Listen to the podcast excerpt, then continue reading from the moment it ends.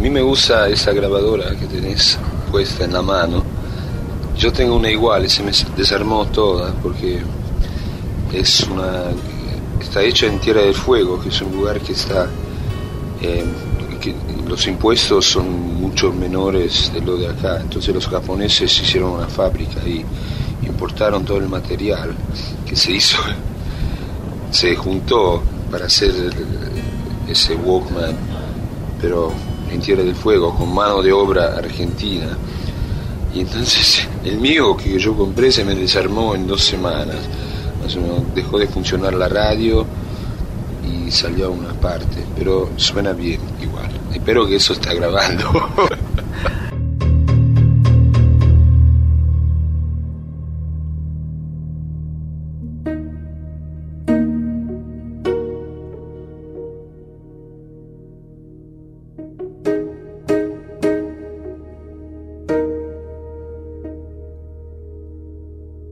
De lejos, la puerta de Alcina 451 en Buenos Aires parece una más, pero quienes se acercan pueden encontrar muchas inscripciones pequeñas, intensas, hechas con virome, fibra o marcador blanco que resaltan sobre la madera.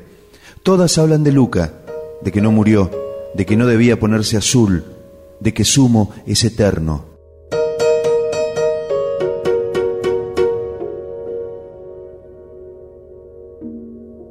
En esa casa comunitaria que está a tres cuadras de la Plaza de Mayo y de la Casa Rosada, vivía un pelado italiano, inglés por formación, porteño por adopción, que hizo historia en el rock de la Argentina.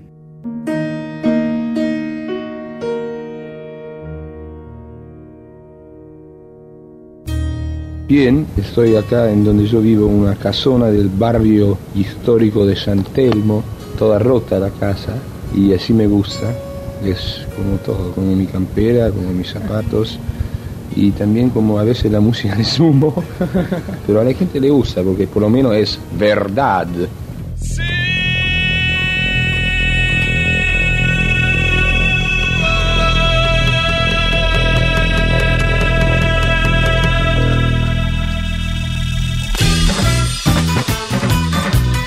Luca George Prodan nació en Roma el 17 de mayo de 1953 en una familia con mucho dinero. Fue al colegio en Escocia junto a jóvenes aristócratas y de sangre noble. Luego vivió el estallido del punk en Londres y allí tomó contacto con la escena del rock y con las drogas.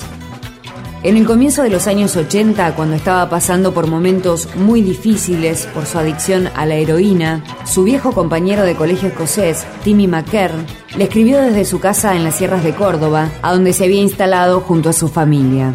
Eso lo trajo a la Argentina.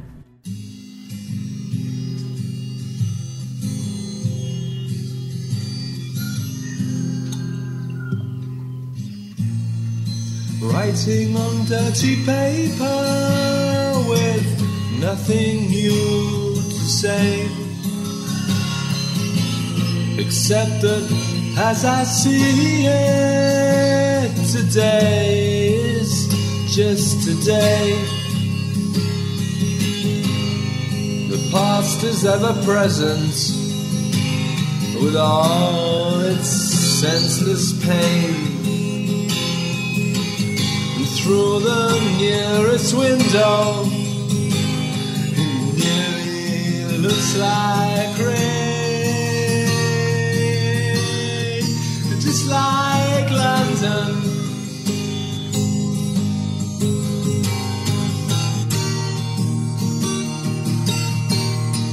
Just like London.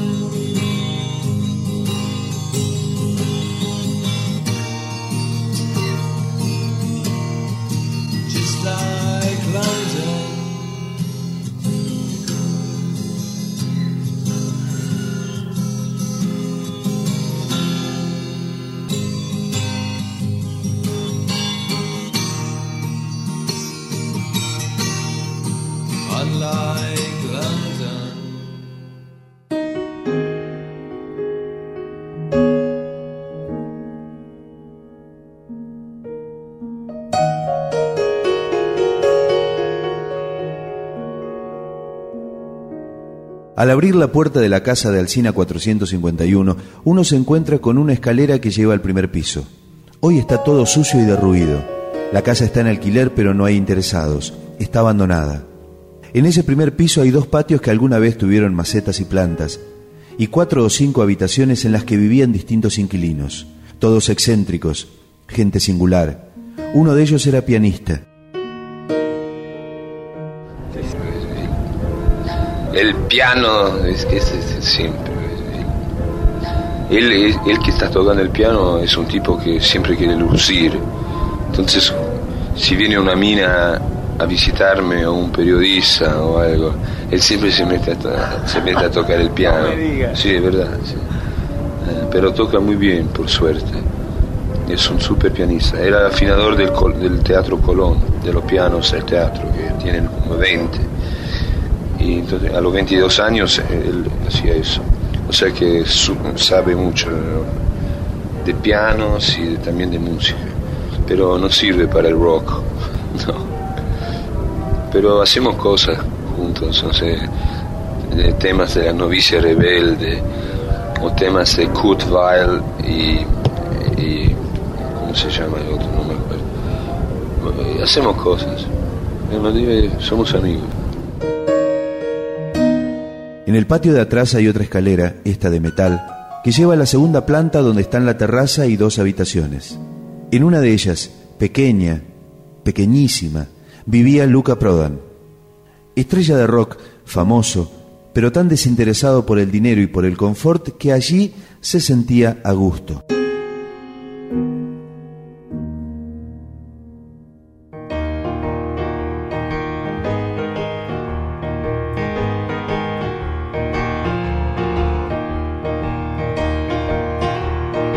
A mediados de los 80, uno lo podía cruzar a Luca en alguna calle de Buenos Aires como a cualquier otro porteño. Muy llamativo, eso sí, por su forma de vestirse, de caminar y también de hablar, pero sencillísimo, como dice la leyenda. Así lo vimos muchas veces, en un bar o caminando por ahí. Lo recuerdo en la parada de un colectivo, esperando el 24 en la avenida Corrientes a la altura de Almagro, cerca del Abasto, con un jogging muy viejo y con agujeros, una remera de esas que también usaba en los conciertos, ojotas, un bolso raído, un Walkman, auriculares clavados en la sien y anteojos de colores. Y quedaban claro que no era una pose. Él era así nomás.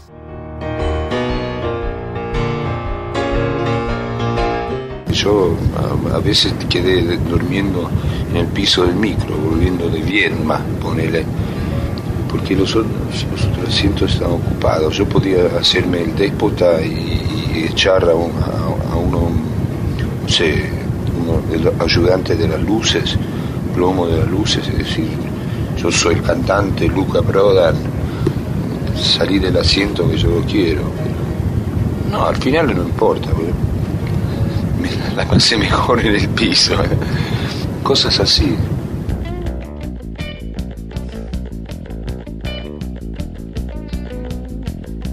Luego de un tiempo de paz en Córdoba, se instaló en Hurlingham, en el Gran Buenos Aires, y allí formó una banda junto a Germán Dafunquio y Alejandro Sokol. El puesto de baterista lo ocupó Stephanie Nuttall, una vieja amiga suya de Manchester. Así nació Sumo.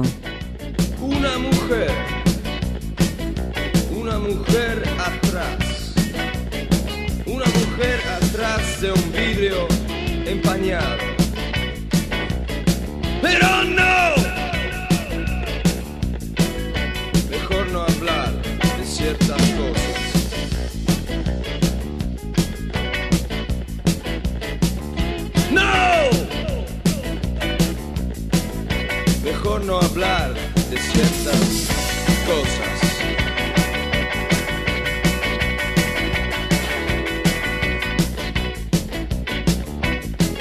Cuando estalló la guerra de Malvinas, Stephanie volvió a Inglaterra. Se sumaron Diego Arnedo y Roberto Petinato, que por entonces era periodista de la revista Expreso Imaginario, y con esa formación Sumo empezó a tocar en pequeños escenarios. En 1983, ya con Ricardo Mollo y Alberto Superman Troglio en su formación, Sumo editó su primer trabajo, un cassette independiente llamado Corpiños en la Madrugada, que tuvo una primera tirada de 300 copias.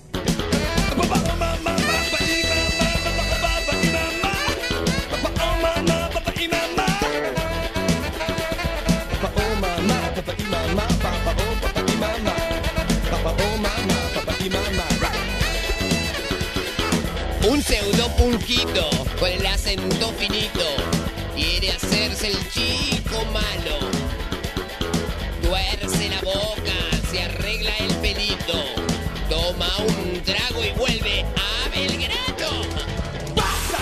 ¡Me voy! Rumbo a la puerta y después al boliche a la esquina a tomar una ginebra con gente despierta. Esa sí que Sumo aportó algo novedoso a la escena del rock de la Argentina en el comienzo de los años 80, cuando la dictadura comenzaba a derrumbarse luego de la derrota de Malvinas. En un momento en que reinaban Cerú Girán y Spinetta Jade, con Lucas llegó el nervio del post-punk sin intermediaciones. Y contra todo lo que se podría haber aconsejado, llegó en su idioma original, el inglés. Claro, es mi primer idioma y todo el rock que yo escuché hasta los 27 años, 28 años, era todo en inglés yo era un asiduo rockero, que iba a muchos, vi muchos conjuntos, vos decís un conjunto y por ahí lo vi. Y, y entonces, claro, es mi idioma, toda mi educación fue en inglés, mi mamá es escocesa, viví 7 años en Londres, 6 en Escocia, el resto en Italia y el resto acá sumándolo son 34 años, la de mi vida.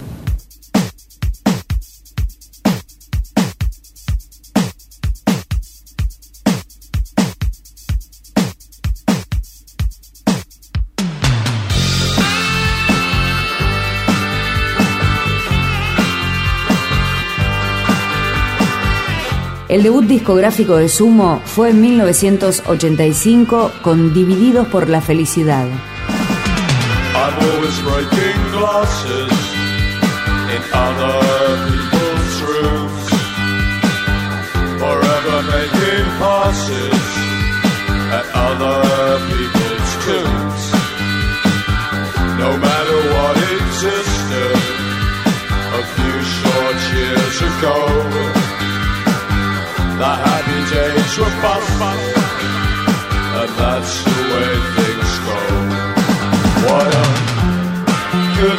time. Oh, what a lovely time. What a good time. What a lovely time.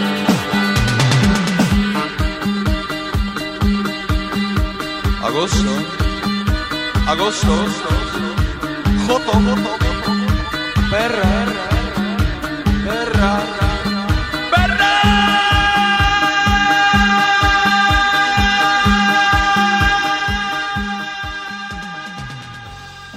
Con Sumo apareció una rama de la escena del rock argentino que no registraba antecedentes.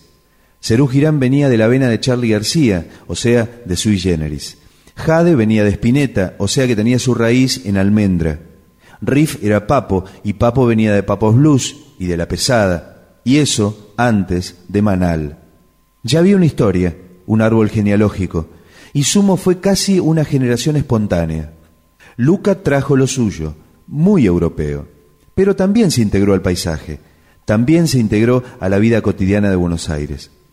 En una de sus primeras canciones porteñas había podido describir con una precisión dishepoliana el falso glamour de alguna gente, apuntando que en el boliche de la esquina podía estar el verdadero país. Y estar tan integrado al paisaje naturalmente le permitió también tener una mirada propia sobre la cultura nacional, sobre el ser nacional, sobre la música argentina.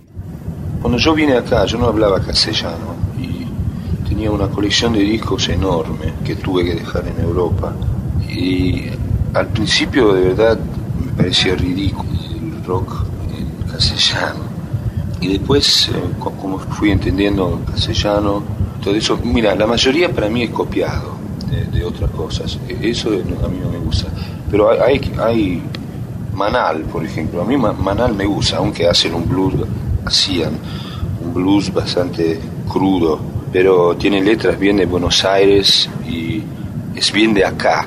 Spinetta me parece muy re- rebuscado. O sea, sus letras, todos dicen, las letras matan, pero nadie entiende de lo que está diciendo.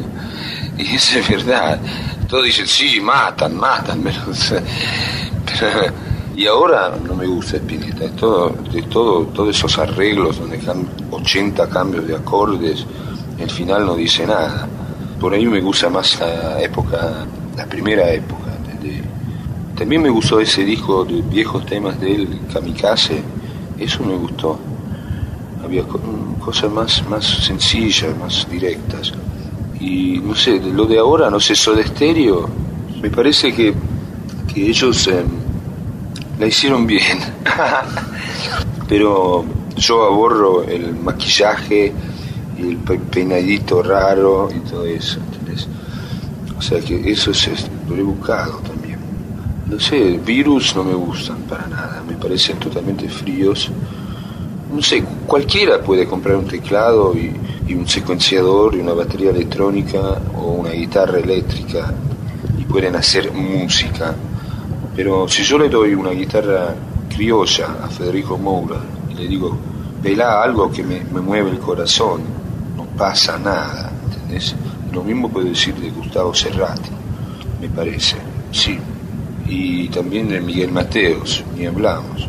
Ellos quieren ser famosos, quieren tener más minas, quieren la fama, la guita. Y yo no quiero nada de eso. Yo siempre tuve mujeres, siempre tuve mi guita de otras maneras, pero si me das una, una criolla, yo te pelo algo, ¿entendés? Que, que- a la gente le gusta. Eh, es la diferencia entre ser un músico, músico que de verdad tiene la música en el corazón, como por ejemplo tiene Mercedes Sosa o Atua- Ata- ¿cómo se llama? Atahualpa Yupanqui, o como tiene eh, ese que también es medio grasa, pero él tiene música en el corazón, ese del, ¿cómo se llama? Torres, Jaime Torres, ese, ese también, él, para mí, yo, dame esos tres y no los otros tres rockeros que yo te conté antes. Yo me encontré con muy poco música de rock de acá que de verdad tienen la música en el corazón. Yo la tengo. A mí me gusta música clásica, yo puedo cantar cualquier cosa, el blues, yo te puedo pelar unos blues que son re buenos, o temas míos solos con la guitarra. ¿entendés? O sea, eso, eso para mí es ser músico, es sentirlo adentro, no querer ser músico, es ser músico. Fue tan porteño, Luca, y sin embargo el tango no le gustaba. No, no, el macho bonaerense, porque no, quería decir macho argentino, pero no es, la, es distinto en distintas provincias. Pero el macho de acá trata mal a la mujer y después la mujer lo deja y después llora, toma y, y canta un tango. Y a mí me parece de. O sea que lo- el, el tango en sí mismo en su época, claro, tuvo su, su repercusión, pero yo estoy hablando de las razones sociales, porque existe eso. Siempre es un macho llorón y cantando, llorando. ¿Y por qué? Porque trató mal a su mujer. Tratala bien, tratala bien, loco, y por ahí te va bien, no lloras más. Y conocía el chamamé, también la chacarera. El chamamé es música centroeuropea, así listo. Son polcas. eh, acá, mira, en Corrientes y en Misiones hay muchos alemanes y polacos. Es música de ahí. O sea, las raíces es, como decir, no sé, John Mayall, que es inglés, pero él blues que es negro, que viene del sur de Estados Unidos. Y bueno, lo mismo el chamamé. Es música de Centro Europa. A mí no me gusta el chamamé. La chacarera sí me gusta, pero eso es, es de otro lado. Y, y no sé qué más hay, qué más hay. Hay cumbias, hay, hay cumbias que me gustan. Hay, cumbias que se pa- pa- parecen al reggae que yo escuché. Yo escuchaba Radio Chile, yo lo escuchaba cuando vivía en la Sierra de Córdoba. Y ahí eh, escuchaba esa música, yo no sabía, yo ni hablaba castellano y me gustaba, y eran cumbias. Ya sé que tienen una imagen grasa y todo eso. No sé, los cuartetos cordobeses no, no, me gusta, me hacen reír. Es para emborracharse y olvidarse de todo. El segundo disco fue Llegando los Monos, de 1986. Ya por entonces el grupo había conseguido bastante popularidad y mucho reconocimiento de músicos y de críticos.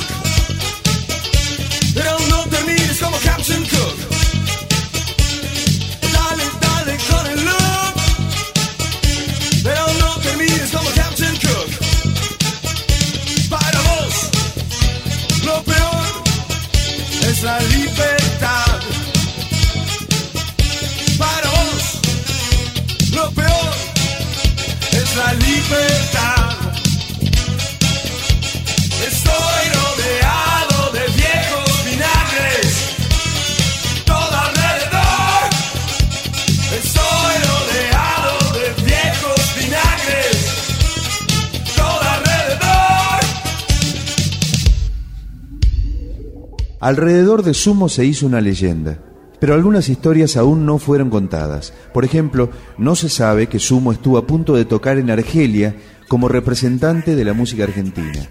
Ese viaje frustrado es un capítulo que nunca fue integrado a las crónicas oficiales.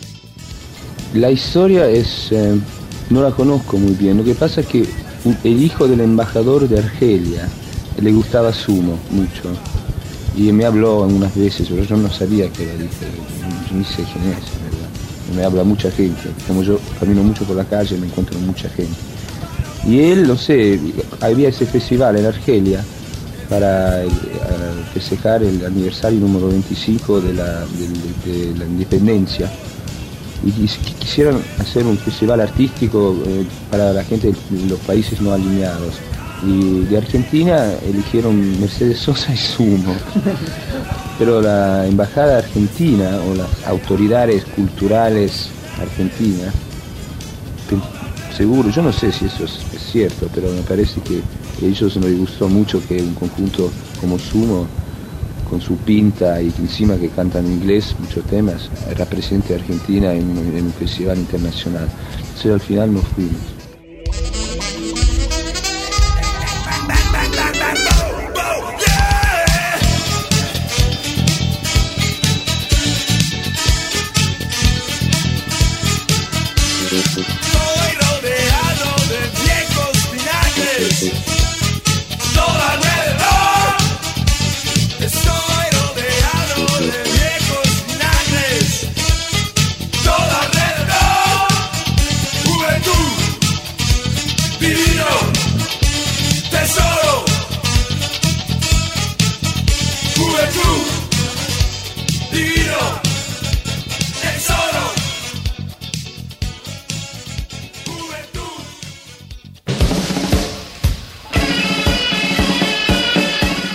1987, Sumo grabó su tercer disco, After Chabón, y después no hubo tiempo para más.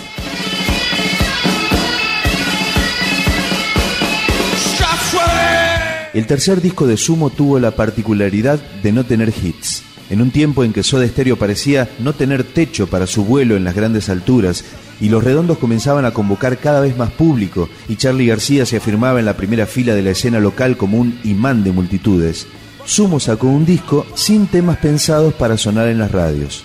Muchos se preguntaron por qué. Porque yo lo quise así. Hubo presiones dentro del conjunto de hacer algo más comercial. Por ejemplo, la verdad nunca hicimos nada comercial. Un tema lo hicimos comercial de verdad, o sea, pensándolo. Eso fue los viejos vinagres. Ahí el señor Roberto Pettinato tuvo mucho que ver, porque él le gusta imponer, no sé, por él le gusta más guita, no sé. Pero el primero, por ejemplo, La rubia tarada salió así nomás, era un tema que le gustaba a la gente y lo hicimos, pero yo, hice la letra y todo eso sin pensar en ser comercial. Y todavía éramos una banda underground.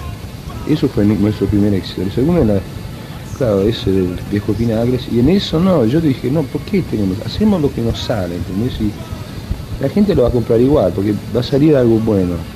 Por ahí nada mucho por la radio, ¿viste? Pero la gente que usa Sumo, tenemos fans que re- quieren a Sumo, no por, los caballitos de batalla, ahí por ahí la viejita de la esquina le gusta. A mí me importa la, la viejita de la esquina. Una parte de la crítica dijo en ese momento que Sumo estaba registrando un cambio.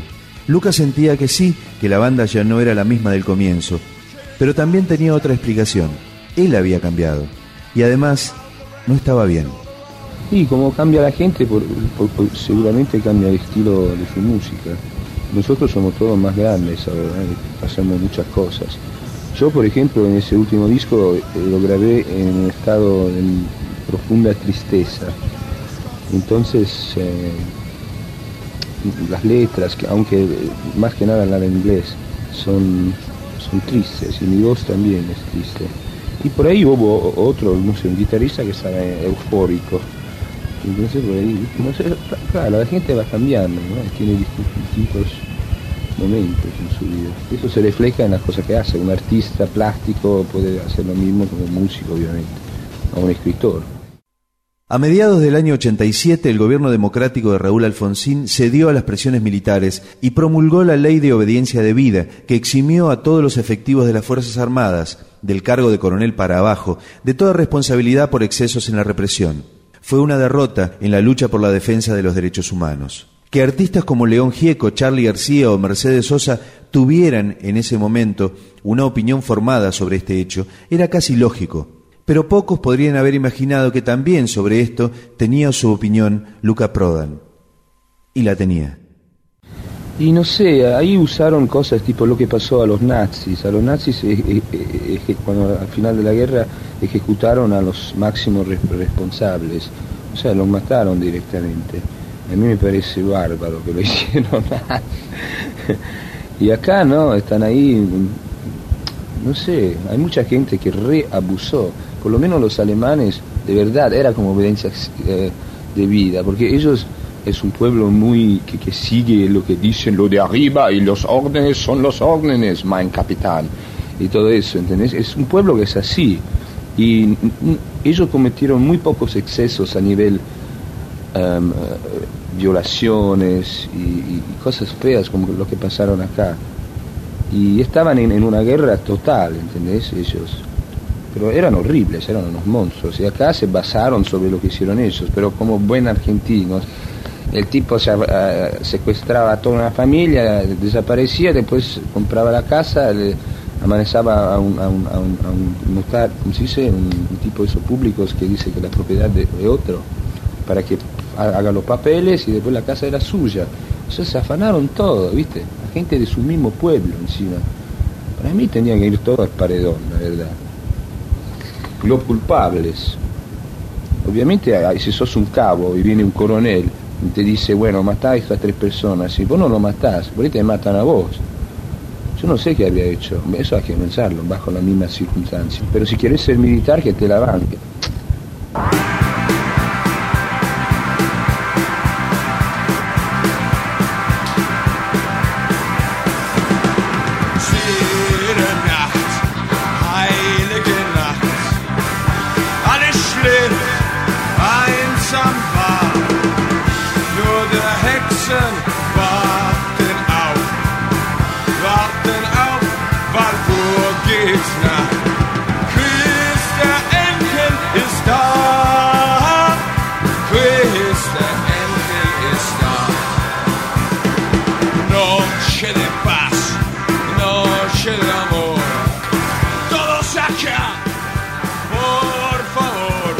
Así fue llegando diciembre de aquel 1987. Luca estaba triste, estaba mal. Solo lo sabían algunos de sus allegados. Sumo estaba con planes, pero sin la fortaleza de los primeros tiempos. Se acercaban las fiestas y nadie sabía que en ese final del año llegarían las peores noticias. Fue un chiste. Y lo que pasa es que estaba triste, entonces en vez de sonar bastante aguerrido y lleno de energía, no lo hicimos porque era un tema que eh, hacíamos en, cuando tocábamos en los días de Navidad, hace unos cuantos años. También, Eh, también lo hicieron un conjunto, eh, versión punk, un conjunto no muy conocido, norteamericano, uno de los primeros conjuntos punks norteamericanos californianos encima que se llamaban The Dickies, ellos hicieron uno y salió el simple que era blanco, era color blanco. Pero nosotros hicimos una versión en tres idiomas, como por ahí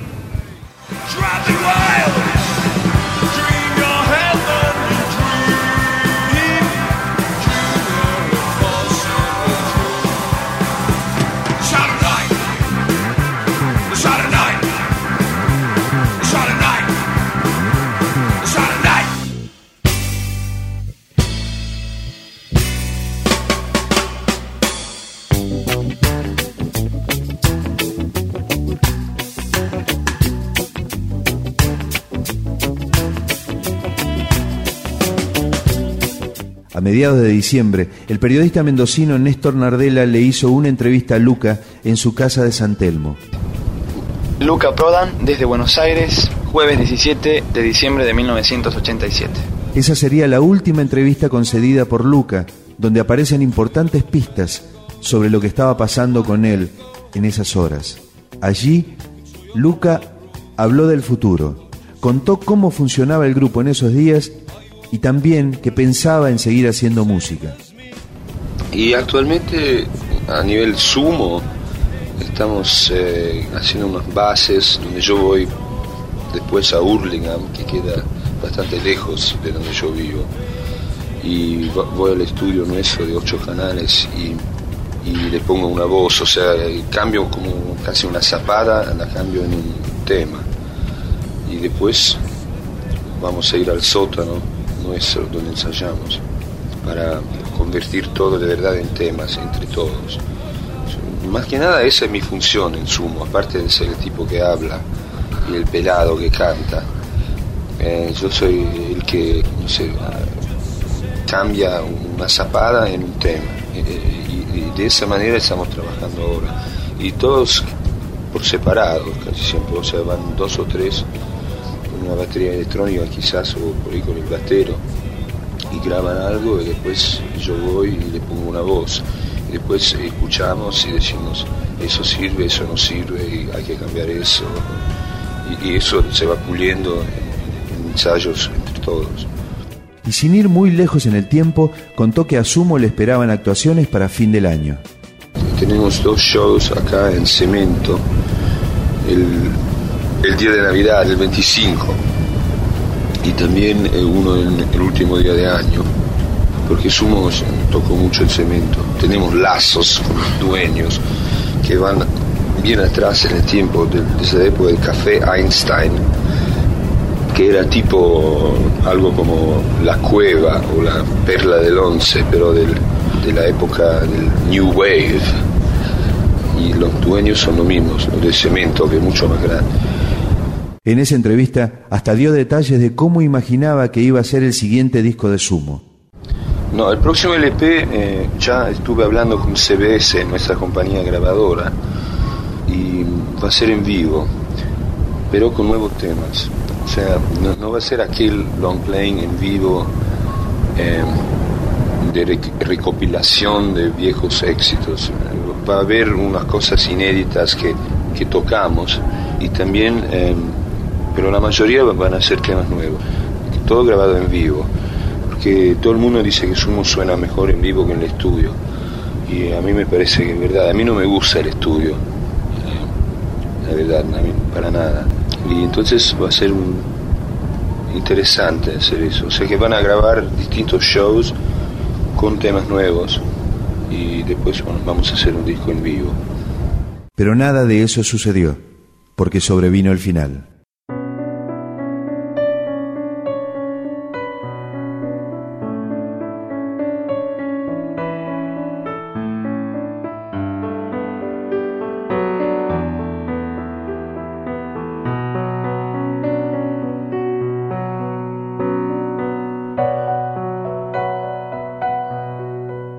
Luca Prodan murió en la noche del 21 al 22 de diciembre de 1987, víctima de una cirrosis hepática. Tenía 34 años.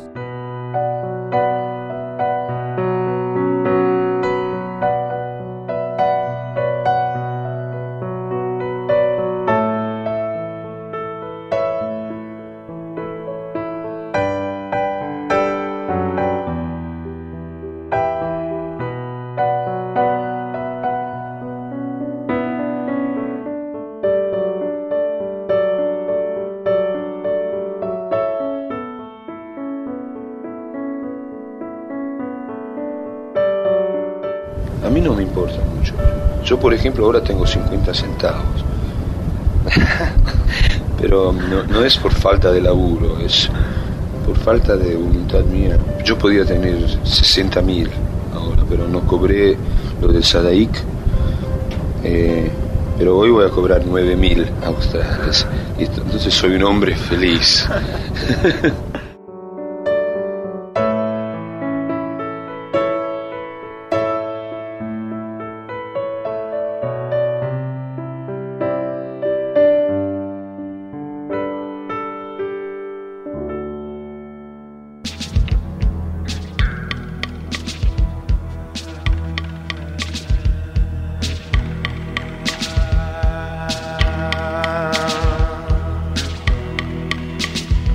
Luca.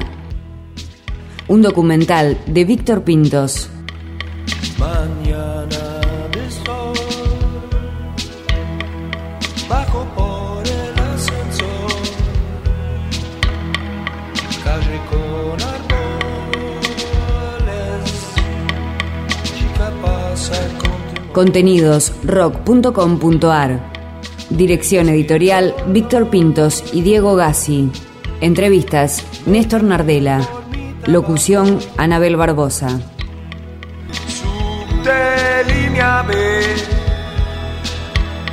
y yo me alejo más del suelo yo me alejo más del cielo también ahí escucho el tren